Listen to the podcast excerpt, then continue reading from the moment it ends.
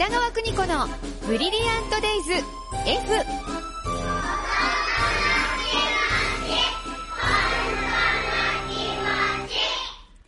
この時間は保育心理士で保育カウンセラー、現在学校法人三高学園札幌子ども専門学校の教員を務める高橋弘樹先生とともに子育ての考え方やコミュニケーション、そして子育てのヒントをお伝えしています。スタジオには高橋先生です。今年もどうぞよろしくお願いいたしどます。うぞよろしくお願いします。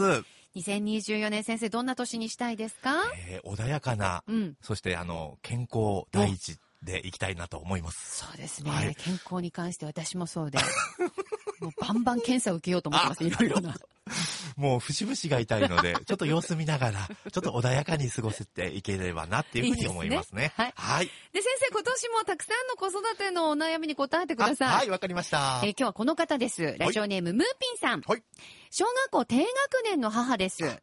お友達のお家にお泊まり会を計画して、1回目は勢いで泊まることができたんですが、その後、なんとか挑戦しても、夜中に寂しくなってお迎えに行くパターンが続いています。はい。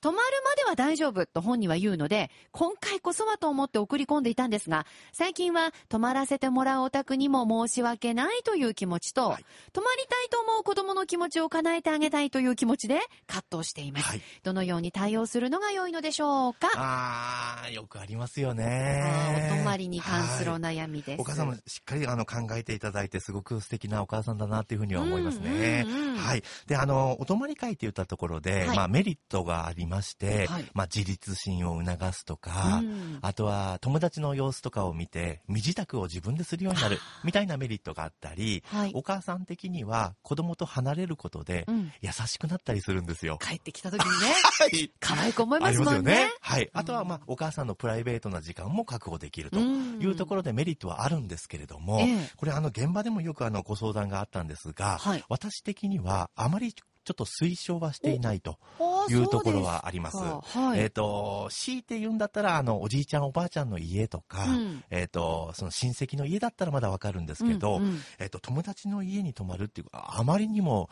リスクが？リスクが高いんですよね。例えばどんなものえですか、ー例えばあの、うんと、ルールが家庭によって違うので、そうですね。例えば夜8時になったらお風呂入ろうねとか、はいだからそういうありますよねスケジュールとかありますよね。晩ご飯でジュース飲むんだとか、ああ、はいはい。おやつでこんなの食べていいんだとか。はい朝ごはんで菓子パンなのとああ、か、なるほど。ここで温度差が出てくるんですよ。確かにね。はい、いいとか悪いとかではなくて、なんか気になってくるんですね。うん、あのゲームしたい放題どうなんだろうとか、はあ、ははいあ、はあ、そういったところでちょっとあの、えー亀裂が入ってくるっていうお母さんたちは、うん。今までたくさん見てきましたわね。仲が良かったおはい母さんグループなんだけど、はいそのお泊まりをきっかけに、はいああ、疎遠特にあのになるとか。当番制にするようなイメージで。次何々ちゃんち、はい次はあそこ。はいすると、まあ、いろんなメリットもあるんですけれども、うんうんまあ、デメリットの方が、うんうんえー今までの経験上は多いかな、っていうふうに思いまあますね。もうも、もっと言っちゃうと、はいその、例えば食べ物のアレルギーとかあね。そうですよね。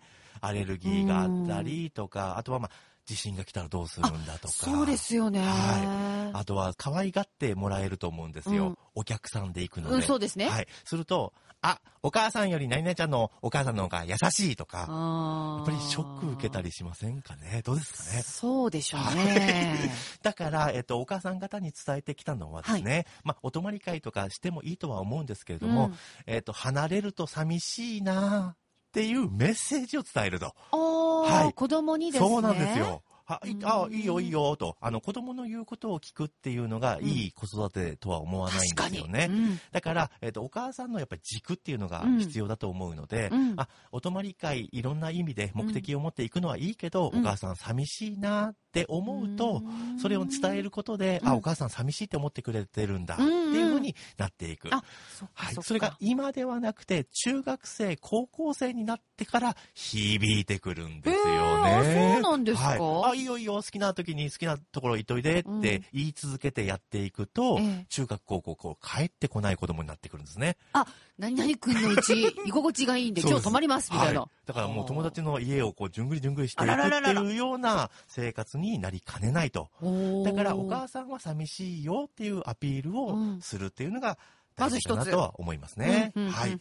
あとはまあ、ルールっていうところの設定ですよね。はいあの、お母さんも一緒に行くとか、ああ、そういう場所の方がいいですよね。はい。っていうところで、ちょっと考えていただけるとうんいいんではないかなっていうふうには思いますね。なるほどね。はい。今度は何々ちゃんのお家にお泊まりに行きたいなって言った時に、うん、お母さんは寂しいなってまず言うっはい。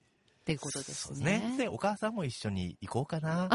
っていうようなところ がいいんじゃないかなと。はい。本当にあの、居場所が、自分の家っていうのが居場所というふうになるので、うん。えー自分の家よりも他の家の方がいいっていうふうになってしまうと、うんちょっと難しくなっていくんじゃないかなと思うので、うんえーまずはね、あのーお母さんと一緒に過ごす時間っていうのを大切にしていただければと思いますねあ。りました。はいぜひ、ムーピンさん参考にしてください。